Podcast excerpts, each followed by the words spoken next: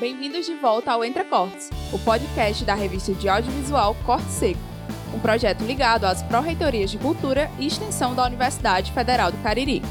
Nosso programa mergulha no mundo do audiovisual para trazer histórias fascinantes e curiosidades por trás dessas produções. Eu sou Beatriz Silva e hoje estou mais uma vez na presença de Danilo Oliveira e João Vitor Silva. Pobre, vocês estão vendo, né? Aí depois Não, ele vem, ele se atrasa. Ah, já é o final, né?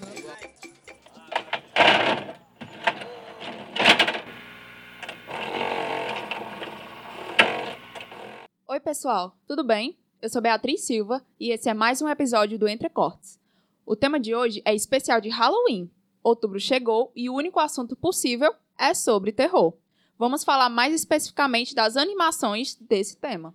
E aí, pessoal, Danilo Oliveira aqui, e passando para dizer também que o tema de hoje foi sugerido pelo nosso ouvinte Marcos Vinícius.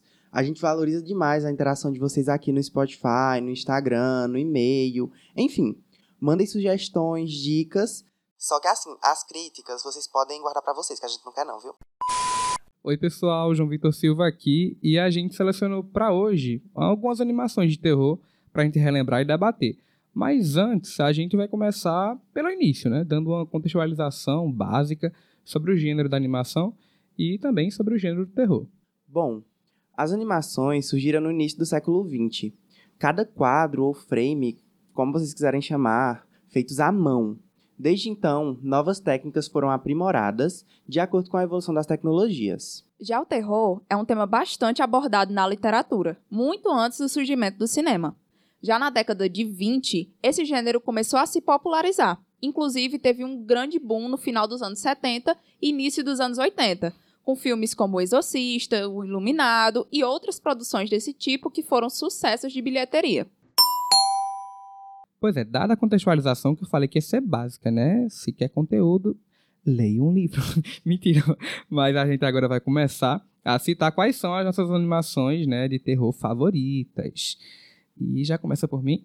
E vamos começar por mim mesmo, começando com a animação brasileira, que foi o nome dela. Eu acho que alguns já assistiram, né? Quem nasceu em 2002 para cá, 2000 para cá, deve ter assistido em algum momento, ou então visto falar, sobre uma série chamada Historietas Assombradas para Crianças Mal Criadas. Ela, inicialmente, nasceu como um curta, lá do ano 2005, que foi criado pelo diretor Victor Hugo Borges. É, a- a- o curta, que é 16 minutos mais ou menos, é autoexplicativo, é a Historietas Assombradas para Crianças Mal Criadas.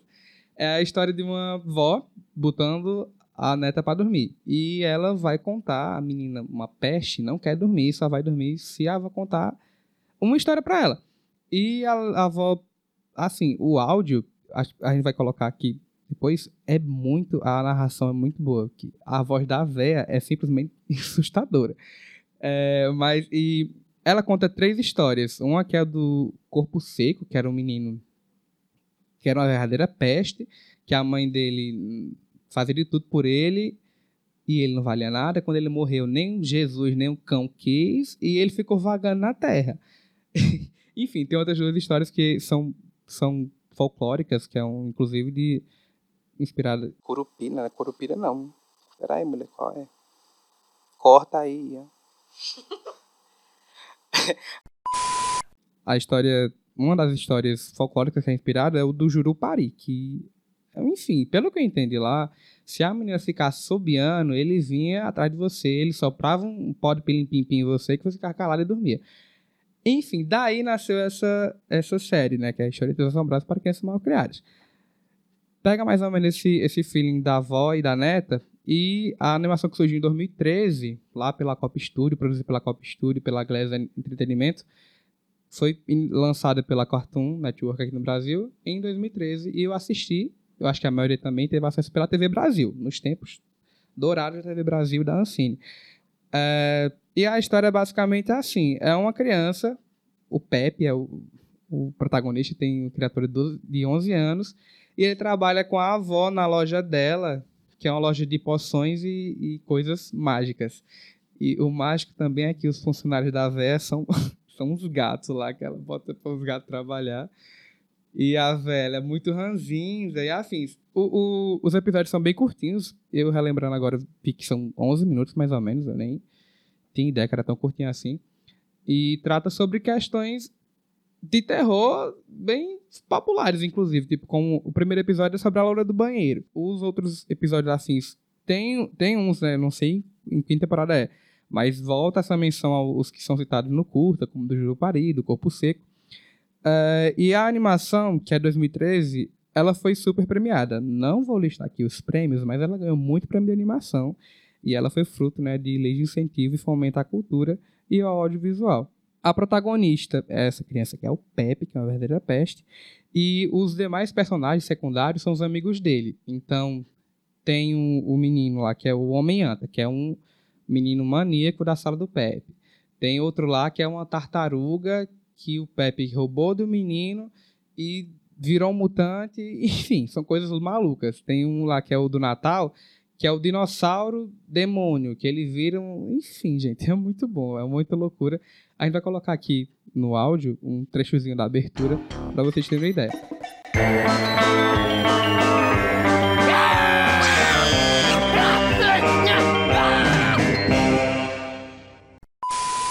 Essa animação foi tão bem aceita, inclusive, que a, a faixa de, de etária que era prevista seria de 8 a 12 anos. Mas crianças desde 4 até 12 foi que teve essa maior audiência no ano do lançamento, inclusive. Mas é isso. Então vamos agora passar para Danile. E aí, Danile, você já assistiu essa, essa animação?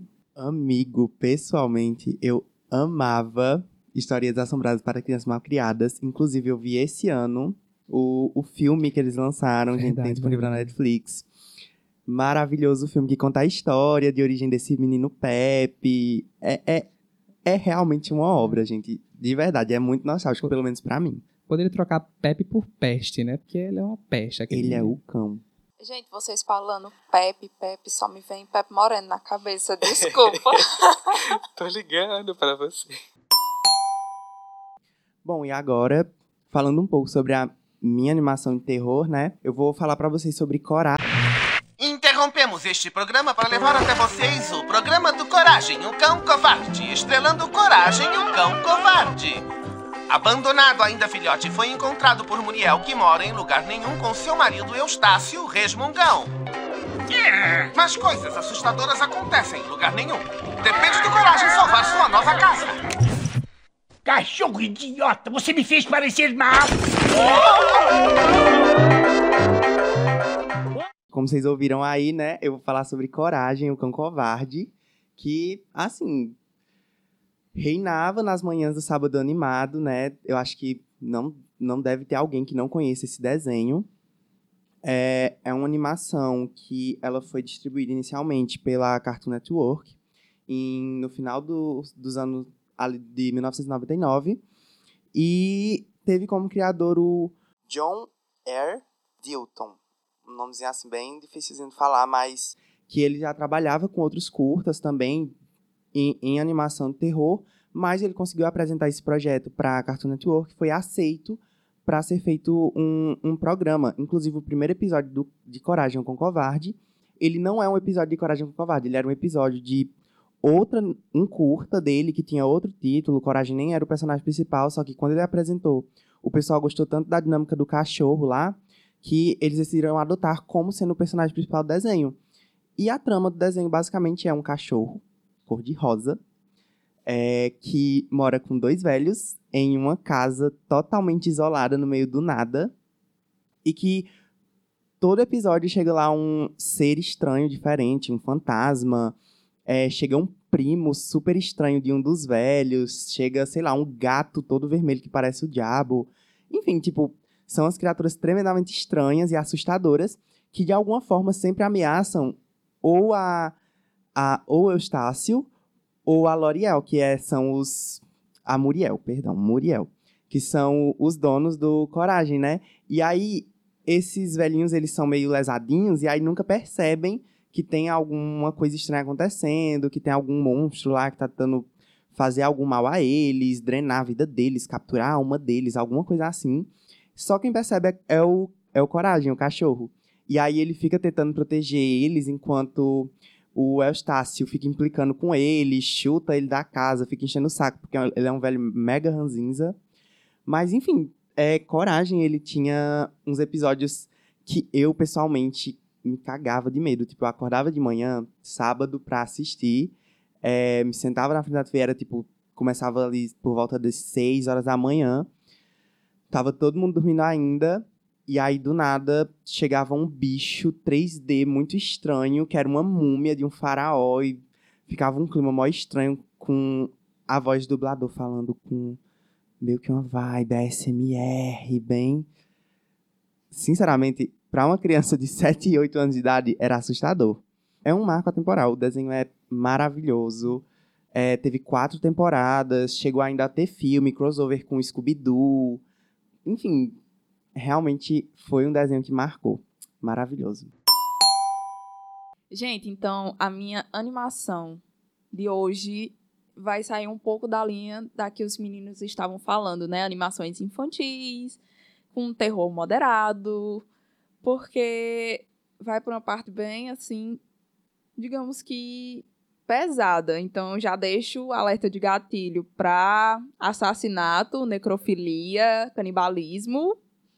E é isso, já fica aí o alerta se você é uma pessoa sensível, não escute e nem veja o videoclipe.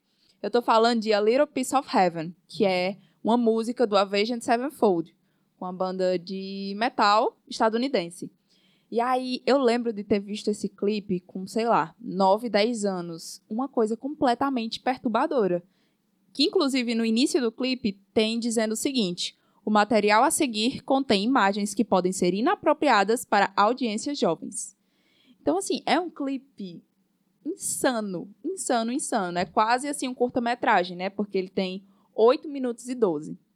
Então, basicamente, é, o clipe ele acompanha a letra da música, os acontecimentos que são descritos na letra. Que a letra foi inteira escrita pelo baterista The Rev, né? Que faleceu em 2009.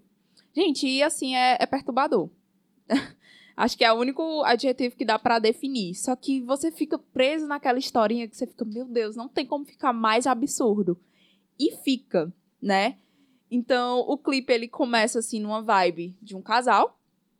E aí o cara pede ela em casamento, ela ri da cara dele e ele esfaqueia ela e mata ela. E aí depois começa a usar o corpo dela como se fosse de uma boneca, né, Pra fazer coisas assim absurdas que eu não vou descrever aqui, mas você pode ver lá no, no clipe.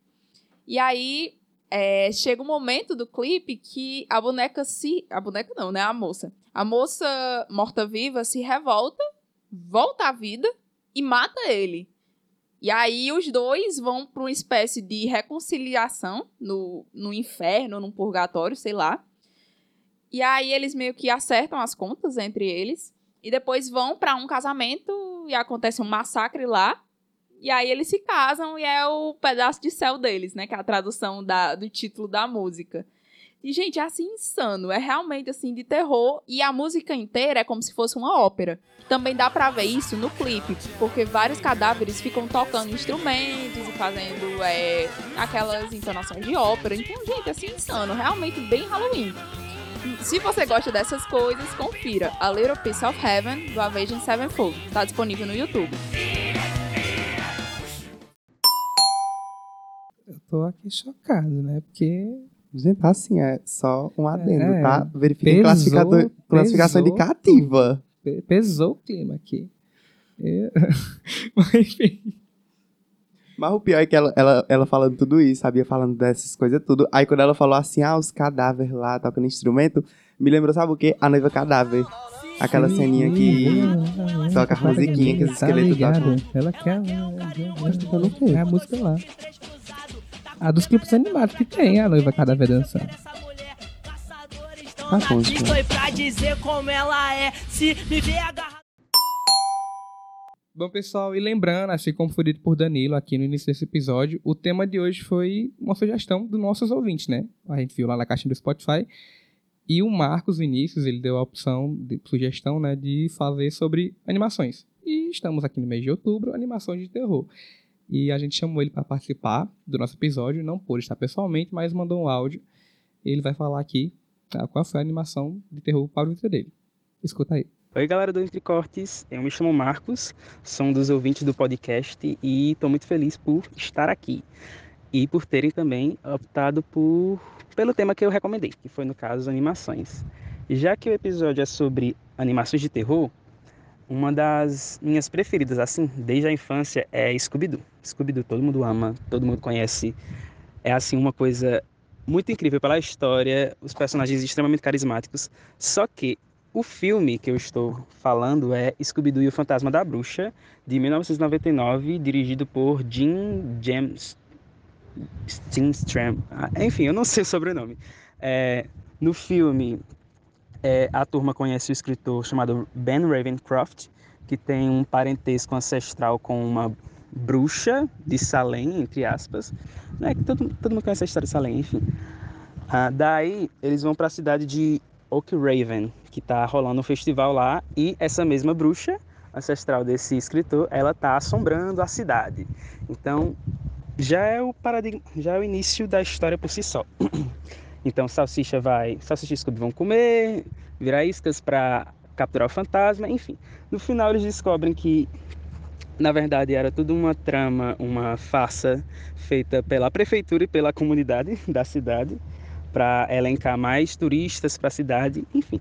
Até aí seria um filme clássico de Scooby-Doo. Oh, eles descobrem quem é o farsante. Só que nesse realmente ocorre um, uma, não, uma aparição sobrenatural, né? É, essa bruxa, ela realmente aparece invocada pelo Ravencroft e eles acabam que tem que expulsar ela da cidade. Enfim, é só um iníciozinho do que é o filme. Eu recomendo que vocês assistam. É um filme bem curtinho, de uma hora e dez, enfim. E foi só para falar mesmo porque esse é um filme extremamente marcante, cara. Eu via tantas vezes que eu decorei as falas e assim, a história do filme, vincular com Salem, tem as. Como é o nome? As X-Girls, cara. As X-Girls. E a estética do filme, assim, é muito bonita. É muito mais de terror do que os filmes atuais de hoje, entendeu? Por isso que é um dos meus filmes favoritos, cara. Enfim, é... foi isso. Obrigado por terem a oportunidade, por me darem a oportunidade de estar aqui. E é isso, galera. Entre Cortes é muito bom. Recomendem mais episódios. E é isso. Beijos.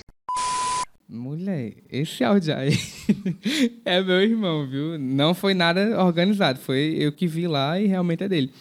Ele falando, cara, ele não fala assim não, viu? Mas só pegando o último gancho aí da X-Girls, acho que é X-Girls, né?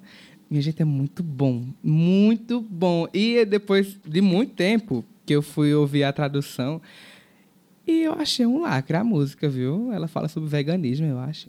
Sim, e, e, e é maravilhoso porque eu, eu acho incrível a dinâmica dessas ex-girls no, no Scooby-Doo, porque elas não estão só nesse filme, elas estão em vários filmes e também episódios.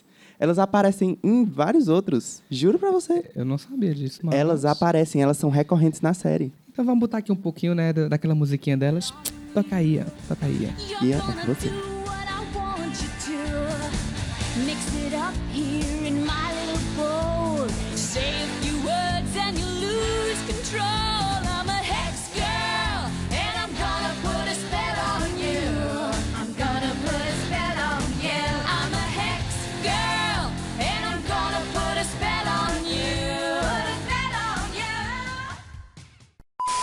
Inclusive, gente, eu não sei se vocês pegaram assim no ar, mas elas são inspiradas nas Spice Girls, né?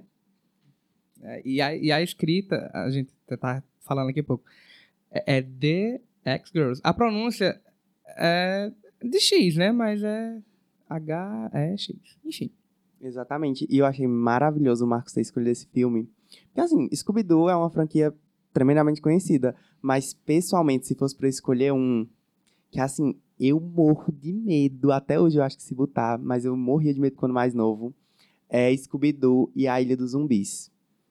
Não sei se vocês já viram aquele que é, eles iam para uma ilha que, Que tinha uma um plantação voodoo, de né? O que tem um pimenta, voodoo. que tem um voodoo de lobisomens. E aí, tipo, chegava um momento que começava a aparecer um monte de zumbi. E tem um plot que é incrível nesse filme. Eu não vou falar aqui, mas o plot é maravilhoso. Assistam. Gente, Scooby-Doo é uma coisa assim que já é marco sobre animações de terror, né? Um, um desenho, assim, mega antigo e relevante, que todas as gerações, assim, acho que já tiveram contato. E é muito legal porque eles sempre fazem algumas parcerias com outros desenhos conhecidos, né? Danilo falou sobre Coragem com o Covarde. Teve um episódio muito legal também que eles fizeram com Supernatural, que é uma Sim, série sim. muito conhecida de terror, né? E aí ficou muito engraçado. Eles já também fizeram um episódio com a banda Kiss. Então é, é muito assim, sabe? É uma coisa da, da cultura pop mesmo. E que tem umas histórias muito boas de mistério. E tem uma coisa que é bem curiosa, né, sobre Scooby-Doo: é que nas versões mais antigas do desenho, eles sempre ficavam investigando um monstro que eles descobriam ser uma pessoa, né? Tinha até aquelas cenas clássicas que eles tiravam o capuz, né? E era o rosto de alguém, né? E aí, com o passar do tempo, principalmente nos filmes, foram se criando realmente monstros, né? As pessoas que ele... as pessoas não, perdão. É, o... as coisas que eles investigavam realmente eram monstros, eram entidades, eram sobrenaturais e não mais pessoas humanas. Então é algo interessante desse desenho, né? Ver como ele foi mudando ao longo do tempo. E agora, a gente vai começar aqui falando pra vocês as nossas. Obviamente, não dava tempo de ter falado todas as animações de terror, horror, enfim, que existem, que foram produzidas ao longo dos anos. Então, a gente trouxe aqui um espaçozinho pra fazer as nossas menções honrosas, ou, como o João muito bem chamou, Menções horrorosas. Então, porque não faltam animações de terror por aí, né? Eu vou começar com a minha. E é uma animação de, de terror que eu fiquei muito em dúvida entre trazer ela e Coragem com o Covarde, que é Perfect Blue, que é uma animação japonesa. E eu gosto muito dela porque ela é uma animação que trata de um terror mais, de um terror mais psicológico. E um fato que eu amo é como ela, ela inspirou o filme do Darren Aron- Aronofsky como Cisne Negro, Wrecking for a Dream, foram filmes que têm uma forte inspiração em Perfect Blue. Pra quem não conhece, resumão mesmo assim da, da história, é uma idol pop japonesa que vira por contra sua vontade uma atriz e aí ela começa a ser perseguida por um fã tremendamente psicopata que vigia ela o tempo inteiro e aí ela começa a ter é, crises de pânico, depressão, e aí não consegue mais associar o que é real, o que não é, enquanto está sendo perseguida. Enfim, a trama é maravilhosa. É, o plot twist também é incrível. Assistam, deem uma chance. Não é, não é tão longo, ele tem uma hora e pouquinho só. Eu vou fazer logo uma citação rápida de várias animações, porque eu não poderia deixar de falar, e depois eu falo a específica, né? Gente, é Hotel Transilvânia, que é, tipo assim, a síntese de todas as histórias de terror já feitas no, no mundo, né? É, a Noiva Cadáver, O Estranho Mundo de Jack, A Casa Monstro. Uma que eu acho muito de terror, mas que não é terror, que é A Caverna do Dragão. Tinha muito medo. É, Paranorman, Família Adams, Casa Foster, Os Sete Monstrinhos, enfim, a lista é longa. Mas eu vou falar do meu queridinho, porém que eu tenho muito medo, Coraline, né? Que foi baseado na história do Neil Gaiman. E aí, Coraline é aquele filme infantil, que não é tão infantil e que eu sempre era muito traumatizada de assistir, mas sempre assisti. Que é a história dessa menina que se muda para um casarão que é um pouco, digamos, sobrenatural. Né? Ela é um pouco sozinha, mas aí ela acha um amigo e aí eles começam a desvendar esse local que eles vivem e ela acaba achando um novo mundo, com uma nova mãe, um novo pai e uma nova família. E aí ela entra nessa ilusão de que a vida nesse novo mundo é melhor. Só que aí acontecem diversas coisas na trama que você fica, meu Deus, isso realmente é um filme infantil, né? Mas é um filme maravilhoso, muito, muito bom. Também tem um livro que é lindíssimo. E é isso, minha menção honrosa é essa, Coraline. E a minha menção horrorosa é de um desenho horroroso também. Porque, assim, é- ele é bom, horroroso de bom. É um desenho de fantoche. Quem já assistiu? Eu fui criada aqui TV Brasil, porque lá em casa não pegava TV, não pegava SBT, não pegava nada. Então era só assistir o canal 7 aqui no Ceará e, e ver o que tava passando. E era a grande maioria é, animações brasileiras. E, umas de, e uma delas era o Dango Balango. Não sei se tem outro nome. E eu chamo o, o continuação Salamangutango. Minha gente, a abertura desse desenho é simplesmente perturbador. Pelo que eu me lembro, era uma história, uma sé- uma série de histórias, acontecimentos que era uma menininha e outro, um bicho verde, eu não lembro. Enfim, contando a história. Danilo, tu, tu se lembra? Eu lembro, inclusive porque eu tinha muito medo do Capa. O Capa. O Capa, que era o vilão do Dango Balango. É, mas era uma menininha, um irmão e os amigos dela, deles dois e tal. E aí a história sempre seguia um fio meio que é, cronológico de acontecimentos e tudo. Era um- o pessoal fazendo alguma coisa e o Capa como antagonista. Toda a vida era isso. E ao decorrer da história tem algumas bifurcações. Bem uma vibe quintal da cultura, sabe? Que tem uma história acontecendo e aí passa um desenho e depois volta pra história. Era a mesma coisa. E eu morria de medo do capa. Morria, morria, morria. Pois é, e, e também nessa. Assim, era de- desenhos da tarde, né? E depois desse desenho vinha o quê? Catalendas, que é aquela peste daquela coru, coruja, não. Preguiça. Preguiça. Preguiça e o macaquinho. Horrível. Como é o nome dela? Não lembro, mas ela era tia ou era avó do macaquinho. Era um negócio lá. E ela, realmente contava as lendas e parlendas brasileiras, do sul, do sul da América, enfim. Era muito bom, eu tinha me cagava de medo também.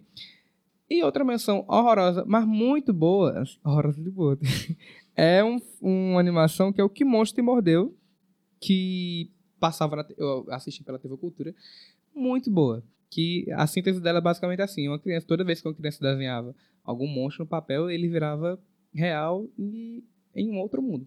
Quase uma Barbie, né? Veja o que acontece.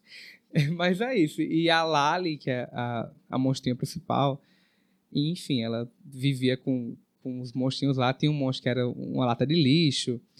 Enfim, tem as, as montanhas que se falavam, era muito bom.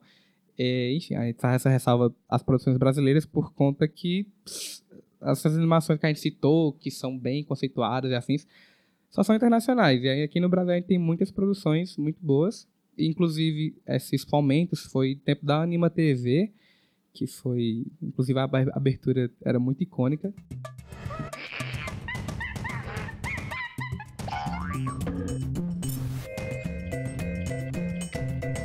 É isso, a gente tem que valorizar também a cultura nacional, mas sem deixar também falar das internacionais. Gente, eu fiquei com muita curiosidade nesse filme que Danilo indicou.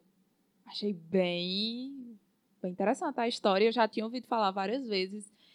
É, o que João indicou dos fantoches. Eu lembro de ter visto, mas não me vê à memória nenhum episódio específico. Mas, cara, passava tanto desenho assim, meio. Sei lá, que às vezes tinham pi- pitada de terror, né? Na TV Cultura, no, na Futura, né? Tipo. Os Sete Monstrinhos, pra mim, é o que vem primeiro. Bruxonil, da- das Trigêmeas. Eram umas coisas assim, bem. Um terror leve, né? Mas de certa forma dava um medinho. É, os sete monstrinhos, o sete, né, que tirava a cabeça. Eu amava. E era um terror não terror. Porque era- eram personagens horríveis de feio, mas que eram leves. Agora, a Casa Monstro não tem como perdoar. Aquilo ali é Ah, terror mesmo. Maria, eu morria de medo, meu Deus do céu. E o plot também é maravilhoso, né? No final das contas, o, Que plot? o plot. De quando é a Casa Monstro, porque se for velho, eu já posso. Eu posso falar, não posso falar o plot. Se não assistiu, quem não assistiu não vai assistir mais, não. É. Já é direito público. Já é aqui. direito público. Exatamente. Já é É domínio, domínio público. público, direito público. É direito público saber. Mas basicamente todo mundo passa o filme inteiro pensando que o velhinho que mora na casa é uma pessoa tremendamente do mal, porque ele briga para as crianças não entrarem nem não pisarem na grama da casa dele, sendo que tudo isso ele faz porque ele quer proteger as crianças, porque a casa dele é mal assombrada pela ex-mulher dele, que foi morta enquanto crianças estavam azucrinando ela, porque ela era uma mulher que era de um circo, ela era uma atração de horror de circo, porque ela era uma mulher que tinha que ela era tinha sobrepeso. E aí ela era tratada como uma aberração de circo. E aí quando ele conheceu ela no circo, ele libertou ela de lá e tal. Só que aí eles construíram a casa, umas crianças zoando com ela, ela acabou caindo em um fosso da casa e caiu cimento por cima dela. E ela acabou morta.